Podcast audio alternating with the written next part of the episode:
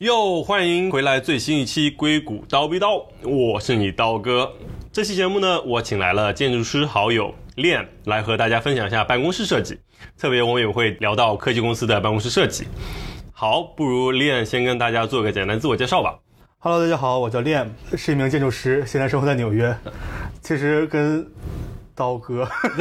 对，跟刀哥跟刀哥认识好久了，我们二零一八年时候认识的吧？对对对那时候是在加州，对然后后来我们也一起搬到纽约，嗯然后在这边又重聚了。对，也是很巧的一个缘分。所以不如说说你自己的，比如说背景吧。OK，我本科时候是在中国念的，然后硕士时候来的美国，嗯毕业之后就直接来了纽约，在一家专门做办公室设计的这样一个建筑公司工作，嗯嗯，而且你也也差不多工作三年了吧？就在上面两年多。两年多，对，就这方面也算是比较有经验了。更别说你设计的东西，我们已经用上了。对，我觉得这也是我们之间奇妙的联系，就是利恩在两年前设计的 Google 纽约办公室十三层的办公室，我最近已经用上了。而且他在谷歌总部也有参与一个项目，觉得未来我的同事们应该也能马上用上。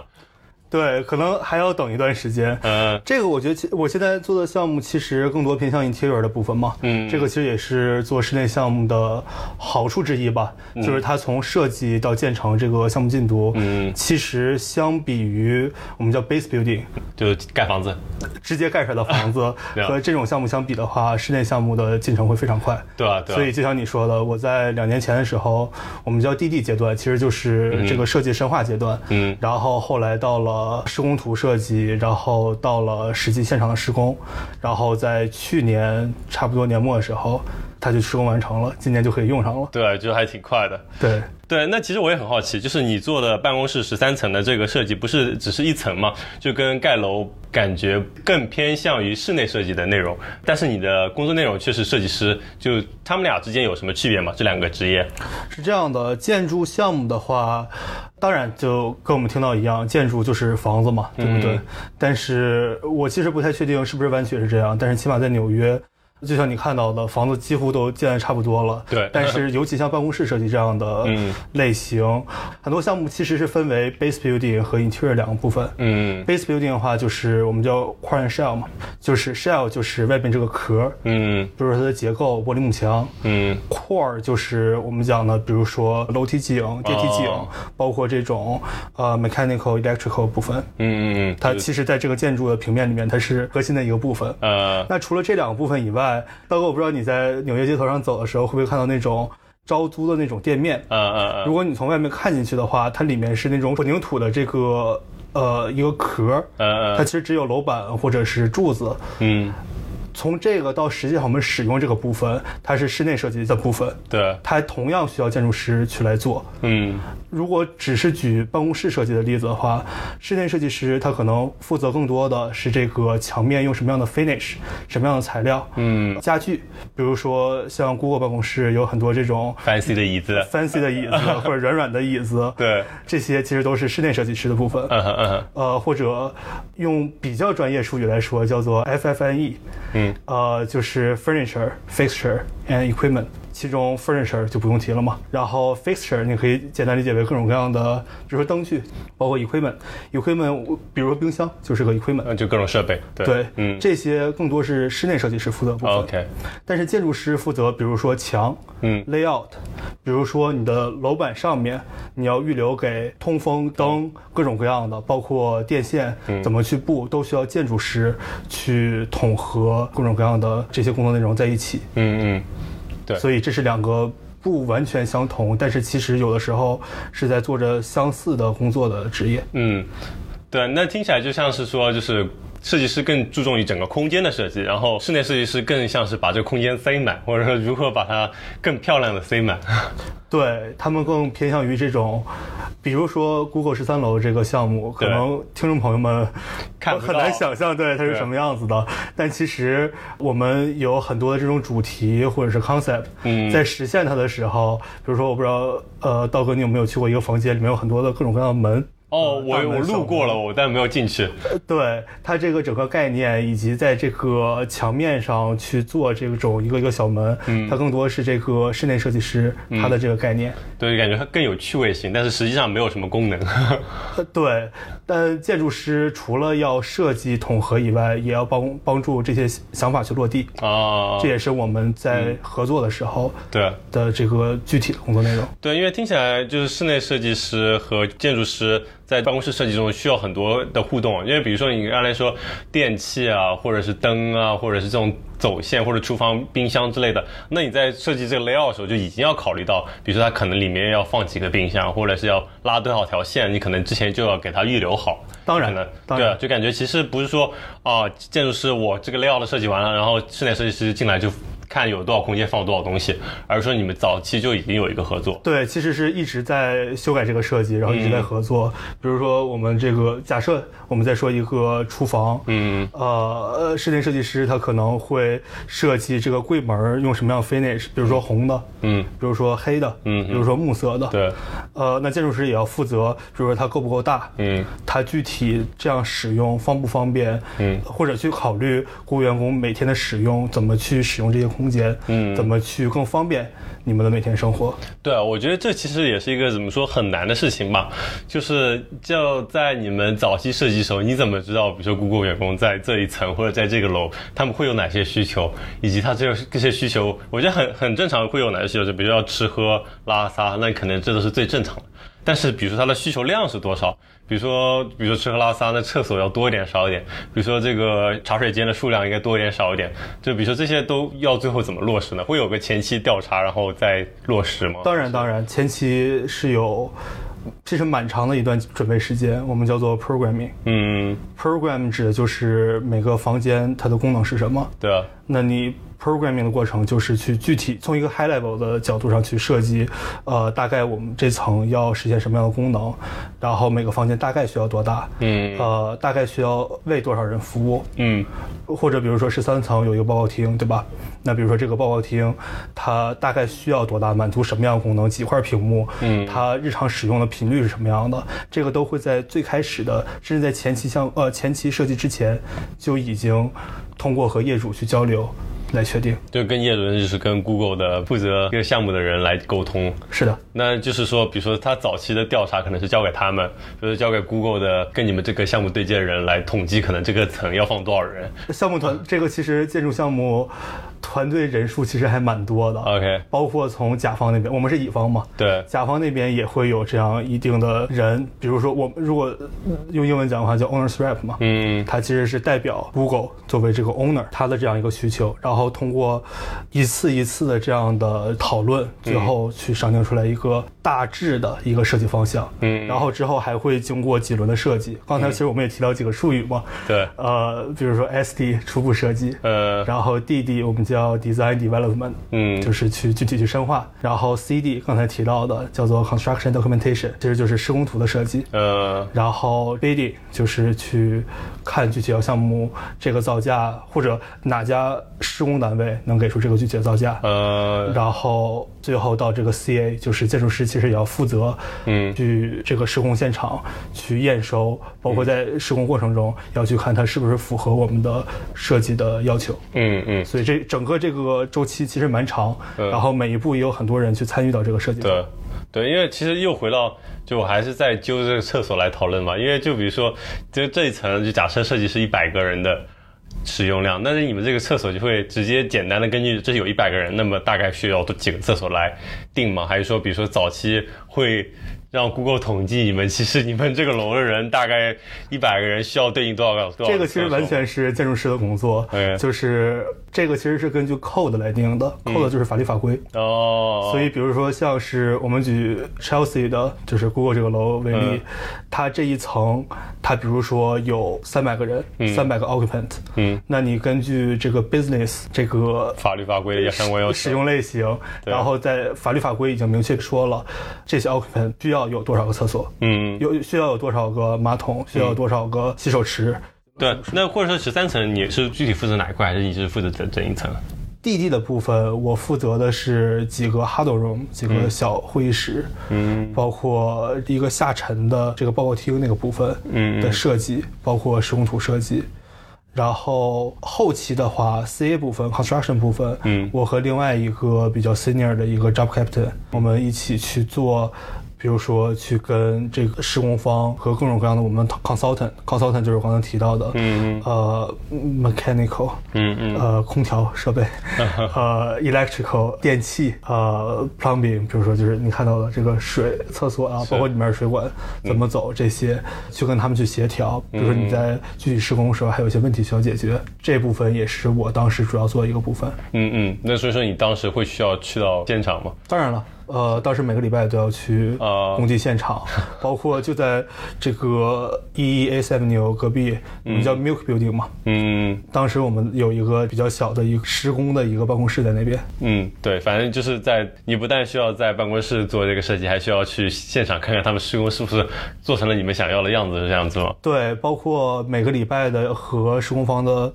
这个开会，他们会告诉我们，嗯。他们具体都做了什么，嗯。他们发现什么问题，哦。然后如果有问题的话，他们也会把问题发给我们，嗯然后我们去比较正式的去回复他们。就比如说你说这个地方你这个应该用这个材料，但发现这个材料不行，然后是不是可以要换一下之类的？呃，或者是比如说很多都是建筑师的错误吧，比如说这个 这个这个材料我们在图里面没有说的很明确，啊或者是这两个材料交接的地方我们没有画特别明确，呃类似这样的问题。，OK，对可能就是细节没有抠得太细，然后施工方不知道该怎么搞。对，包括在这个施工前期的部分，嗯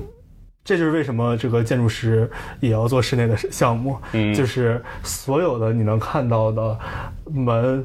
把手，就是 door hardware，嗯各种各样的呃设备，各种各样的电器，其实建筑师都需要去审查，嗯，他们用的这些产品是不是符合我们的设计需求的。哦哦哦，这也是我们负责 construction 的一个很重要的方面。嗯，就是你们不需要监工，但你们需要 check 他们到底是不是满足你们的要求。我们主要关注设计方面，嗯对，嗯就是他看他是不是满足设计的需求。嗯，呃，比如说质量你们不不关心，就是质量的话，理论上是施工方他们需要负责的。啊啊啊，对，但如果说我们发现这个地方它施工的，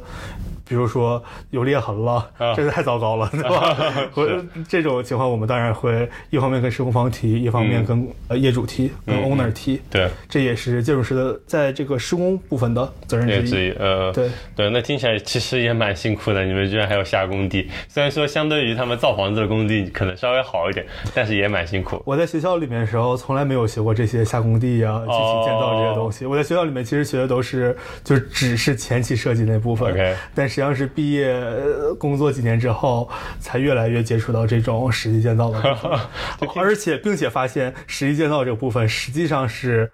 整个建筑项目需要占用时间更多的部分。呃呃呃，对，因为它是真正发生的过程嘛，那可能发生的时间更长嘛，因为你这上面可能画一笔，这施工就是一个星期之类的。对，包括我，我比如说前期设计的时候画那一笔，我在后期深化施工图设计，包括建造的时候，每次都要再看一看这一笔画的对不对，啊，是的，并不是像是画画一样一笔就结束了。哦，然后好像它就一定能建成一样的样子，发现哎不对，完全不我这样设计他们搞不定之类的。对，就感觉原来都是纸上谈兵，然后现在终于把它落实到实处，然后也能反过来，就是对你的理论或者说你的设计感觉可以加深嘛。你以后再做这样设计，可能就更容易画完之后就可以马上落实，而不用再有点返工，不停返工这样是吗反攻其实是不可避免的，包括哪怕是 Google 项目，其实 owner 已经很 chill 了，但是有些时候在后期需要改这个功能、改平面，嗯。呃，改需求都是很常见的事情。，OK，假设是这个我刚才提到 base building，嗯。它的这个整个项目拖的时间更长，嗯，有时候十年、十多年都很正常。你怎么可能会在十年前就已经完全确定你想要哦，的哦？十年后的需求呀对。这倒是的，这真的就像很多，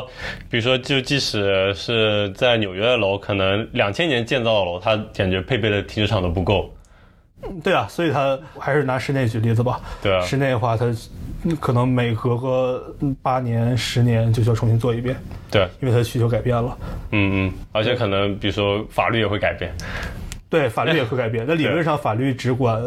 那个时候建造的建筑，不会说我今年公布一个法律法规，全纽约一半的房子都不符合这个条件，那那也不是这样的。嗯，是，但是你可能比如说你为了一个十年后的房子，比如说五年后的房子设计的图，但它施工拖到十年后了，那你就得重新再去更新你的设计图，因为可能当时要建的时候法律已经变了。在很极端的情况下，确实存在这样的情况。但理论上，你你看的是你的 filing date，你的这个施工图，你最后是要报到 DOB Department of Beauty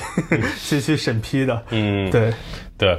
对，而且其实你刚才提到需求方面，其实也跟程序员我们也很像嘛。我们也是，比如说是用户或者是产品经理，就是相当于是甲方，他们提需求，然后我们程序员负责实现这个代码。可能写着写着，他说：“哎，我们这个地方要变一下。”然后就是又得重新跟，也不用推导，但是就得改很多代码去实现。我觉得所有甲方乙方的关系都是一样的，都是甲方是爸爸。是这样子的，但 Google 相对好一点，就是不会说是 PM 说了算，就还是会有一个讨论的过程吧。但就就感觉就还是会有这种甲方乙方的关系，就是。其实，在建筑设计的这个过程中，或者整个的建筑设计这件事情，嗯哼，呃，建筑师和 owner 和这个甲方之间的这种。互相信任吧，其实非常重要的。比如说，甲方喜欢你的设计，也信任你的能力。嗯嗯，无论是你做设计的能力，还是你去管理一个项目，你去把一个设计深化到能建造的程度的能力，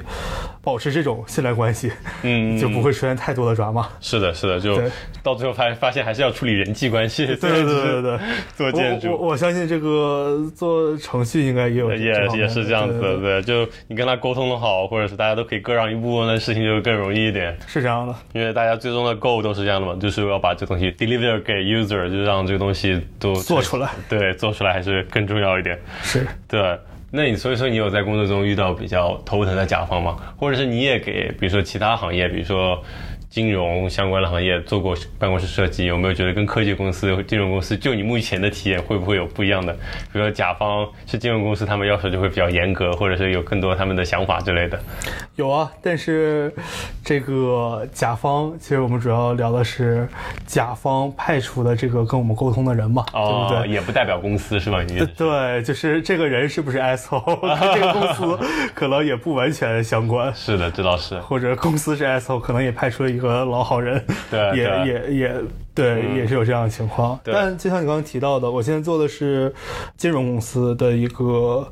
其实很大，它也是在纽约，在中城东 Park Avenue 上，那个其实很大，那个项目总共有三十层左右，哇，就是三三十层一层一层的办公室，你们都是我们做，对对对。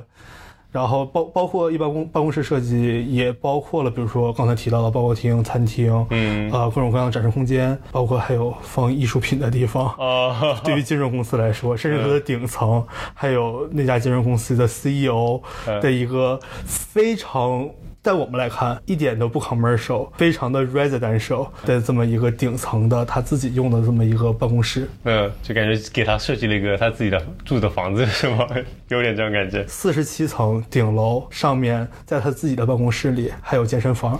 我的天哪！可以可以，这这真的是给自己整私活了，就是。就弄一些自己专属的东西，包括那那一层很高，它是一个稍微有些坡度的一个天花板吧，屋顶平呃屋顶的一个剖面，最高的地方也就是它那个跑步机的上面，其实是有大概四十 feet，也就是十三四米左右，哇，非常高。是是顶层，这这这个办公室有点太奢华了。所以其实那栋楼呃主要都是为这个都是这个金融公司的嘛，嗯，所以三十多层都是他们的员工办公室，但是在最顶上的那两层其实是他们的董事会，包括 CEO 的办公室。嗯嗯嗯，我感觉是不是其实就是在说到这里的时候，其实也很明显的一点，我觉得就 in general 来说，就科技公司跟金融公司的办公室设计还是差挺多。从设计的流程上来说是相近的，但是从最后呈现效果上来看是完全不同的。Google 的项目除了刚才提到十三层，我们公司其实就是 E E A Avenue 这栋楼几乎都是我们设计的哦，包括这个有一个很大楼梯在后面，那个楼梯上面有就是好多条的这个光缆，对，然后对对对，然后光是可以从上面传输到整个这个楼梯楼梯井里的，对，像这样的设计。它不是看起来最贵的，嗯但是它是很有创意的设计。但是像金融公司其实就不是这样的，金融公司就非常的严谨，用最贵的木材。我们的这个所有的，就比如说他们这个会议室的这个玻璃面儿吧，嗯或者 office front 这个玻璃墙都是意大利进口的，嗯，哇，所有的木头都是德国进口的。我的天，然后上面还有可能比我们整个设计费都要贵的各种各样的艺术品，嗯在他们展示墙上。他们有他们的报告厅，报告厅是一个真的是巨大的屏幕。不用的时候是会收到上面的，用的时候才会电动的放下来。对所有这些东西都很贵，贵的没有道理。呃，但是最后呈现效果又非常的厚重。厚重啊，如果跟那样的项目相比的话，Google 项目显然有些花哨了，嗯但其实也给了我们呃设计师很多的机会去尝试各种各样的概念，对，包括空间嗯也没有。它不是不严谨，它只是更有趣，嗯有更多可能性。而金融公司更多是一板一眼，是所有东西都用最好的。嗯，我觉得这就简直跟两个行业的区别，就也体现在这里吧。我觉得我也更喜欢 Google 办公室设计，就给人焕然一新，也给人很多这种创意的感觉。就感觉一让你觉得工作环境不枯燥，二感觉你自己也可能会有一些启发吧。你就就觉得你就是整个工作应该更有些创意，而不是说一板一眼把东西做完就好。事实上，在十三层的设计中都没有什么太多的空间是给呃人们想象中的坐在一个椅子上，在自己的工位上面呃工作的那样的空间。嗯更多的绝大部分的这些空间都是给员工们去，呃，无论是休息也好，还是在一起讨论也好，嗯嗯它是非常放松的一个空间。对。我注意到，就是在十三层有非常多那种类似于小客厅那种的设计，就几张沙发摆在一起，有有几张小桌子，大家就可以坐下来随便聊聊天。是这样的。然后那个地方也远离就真正办公的地方，这样大家聊天也不会吵到别人。包括我们的餐厅设计，其实非常像是你在比如说 SOHO 或者是东村那边看到的一些，比如说很精致的小餐厅啊那样的设计。对对，不是大家想象的那种食堂，反而是那种比较商业一点、retail 一点的这种、嗯这种小清新的设计。对，虽然那个餐厅还没有开，但是从外面的玻璃我已经看到里面，就感觉真的，你要在这里面拍张照，说是在外面某家 fancy 的餐厅拍的，大家都会相信。对，对，这个确实可以看作是 Google 特色之一。对，而且我其实觉得这些都会让人更愿意去办公室工作。我就觉得非常期待公司就重新打开嘛，现在就是刚刚开了一部分，因为真的在公司里就是觉得非常的舒服，很吸引人，而不是说真的是在感觉就像像金融公司这些，就感觉更有一种冷冰冰、严肃严谨的感觉，但是就会觉得有点压抑，会觉得有点累，就让你觉得可能整个设计也很厚重，就有点压在人身上的感觉。但在这种科技公司就感觉就更开放一些，就整个空间的利用也是更开放的，就整个是这样的的设计就跟我觉得跟公司理念也是完全契合的。对，地点也不一样嘛。嗯你看，像 Google 选的办公地点是在 Chelsea 这个地方，嗯它其实是一个老的这样一个港口附近。嗯你们那栋楼原来是一个 warehouse 嘛？对，是一个仓大仓库，其实是非常 creative 的一个社区和工作环境。嗯嗯嗯，比起纽约的中城，那就是一个一个鳞次栉比的商业楼对对对，skyscraper 对啊就完全不一样。对，就是各个点都能体现嘛，就是这个公司文化在这个建筑上面的影响嘛，就无论是选址还是就是室内设计，都有这个文化的体现，对是，就还还蛮有意思的。那其实我们也聊了蛮多内容的，就关于这个办公室设计。那最后一点也算是在跟科技扯上一点关系，就是你觉得互联网时代对你们就是建筑师在整个做工作的过程中有些什么影响吗？因为我们公司主要是做办公室设计嘛，当然我也不一定会这辈子都在做办公室设计。其实，在疫情初期的时候，呃，我自己也有怀疑，就是嗯那个时候所有人都在家工作嘛，包括我们也是，我们也是在家里上班的。呃那连我们都不回去上班了，或者可以 work from home 了。嗯那办公室设计是不是还是必须的？对还是说未来人们就完全可以在家上班？但现在纽约也算是逐渐回归正常了嘛，起码很多公司都已经回到办公室上班了。我自己现在每个礼拜会去两天办公室，还是有不一样的地方。办公室它其实是创造了一种非常纯粹的一个办公的地点，嗯和家里上班从心态上、从整个人的状态上还是有不一样。但未来据我所知，Google 其实现在有也有在做很多尝试，它不是完全取消掉办公室，对。它可能是因为我们之前在做这个 Charleston East 这个项目中，嗯它有很多这种 hybrid，这种 hybrid 甚至不只是说有人在家，有人在办公室，嗯。包括你们也在尝试说这样的比较活动的隔间，嗯然后用这种显示啊、显示屏或者是各种各样技术去实现一种超越了只是在 Zoom 打电话的这样一种呃，体验，呃，对对对，合作的体验，嗯所以这可能是未来的方向之一。嗯。我知道 Google 现在也有团队在做这方面的尝试，嗯。那我们自己也做了很多的各种各样的设计上的或者 strategy 上面的一些尝试，嗯，它未来肯定会变得不一样，对，这是我的想法。对，我觉得像你刚才说的，不但可能是互联网的影响，更多也是一个疫情叠加在上面的一个影响。更多人在远程办公，在家里办公，如何实现办公室的人和远程人工作更加自如流畅？像你刚才提到，如何去做这个设计，可能也就是未来的方向嘛。因为我觉得这个疫情虽然短期内可能就会结束，但它产生的影响其实是还蛮深远的，就是对大家的工作方式、办公室的设计这方面。对，那对，哪怕有一天疫情结束了，哪怕有一天我们每周五天还是回到办公室去上班了，嗯嗯，但它肯定还是会有很深远的影响。对。拿我自己公司举例，我们也是说，保证未来一定会保持一种 hybrid 这样一种工作方式，不会说完全回到过去的一周五天朝九晚五的生活了。对，因为我知道很多科技公司在未来就已经允许，就是五天工作日可以只来三天办公室，然后各大公司都可能有将近百分之几到百分之十的员工就已经申请了永远在家里工作，更别说有些公司，比如说推特之类的，他们允许所有人都可以选择永远在家工作。这以后办公室也不一定说更少，它肯定是会一种更新颖的方式吧。对，它会变得不一样。对可能像十三层那样的，嗯不一定需要自己的工位，但是有更多这样合作的空间，对可能是未来的趋势之一。对，对，嗯我觉得不只是科技公司，像我们这样的建筑设计类的公司，嗯其实也有很多员工他们是永久的 relocate 了，嗯，所以我相信未来可能各行各业都会拥抱这样一种 hybrid 这样一种工作方式。对，我觉得真的是非常令人期待了。就以后会变成怎么样？我感觉这几年，特别是接下来五年，可能就会慢慢看到这样的变化发生。对，对对对，还蛮期待的。好嘞，我觉得今天也感谢练来参加这期节目，然后我们也分享了很多关于办公室设计的内容。如果大家喜欢这期节目的话，也请 follow 我的频道，关注我后面的更新。好的，多谢大家收听，拜拜拜，下期节目再见。